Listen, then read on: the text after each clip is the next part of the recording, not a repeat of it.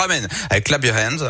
Les insolites de Greg Delsol. Mais avant sur Radioscope, on rigole. Et c'est avec vous, Greg. On part où pour vous insolites On va au. Royaume-Uni, Yannick, avec une Ouais. décision de justice qui pourrait changer beaucoup de choses. hein. Là-bas, un tribunal a estimé que dire à un homme qu'il était chauve relevait du harcèlement sexuel. Ce sera en fait comme faire une Hein remarque hein, sur une poitrine féminine. Le problème, c'est que les employeurs ne sauront plus à quel sein se vouer, évidemment. On peut même dire euh, qu'ils vont s'arracher les cheveux pour ne pas se faire sanctionner.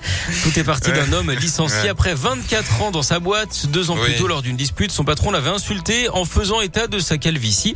Et comme euh, c'est souvent lié aux hommes, le tribunal a considéré que ça relevait donc du harcèlement sexuel. Il avait euh, porté plainte hein, d'ailleurs contre son boss.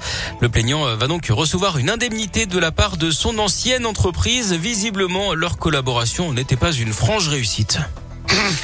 Oui. C'est ridicule. Enfin, on est d'accord que insulter quelqu'un de lui dire espèce de chauve, donc ça, ça ne passe pas. Mais de là dire que c'est sexuel, Oui. d'où que c'est sexuel, un, un crâne chauve. Non, c'était pas la, la portée sexuelle, c'était que c'était Oui. euh, Bah, apparenté à un genre sexuel, c'est-à-dire que c'est les hommes qui sont Ah chauves, donc c'est de la discrimination en fait. Ah d'accord, merci Voilà. de votre explication. Du coup, ça tombe à l'eau votre truc. Pardon, hein, je vous ai plombé votre euh, votre Ah mais non, mais c'est pas grave, soyons précis. euh, Rions, mais de manière rigoureuse.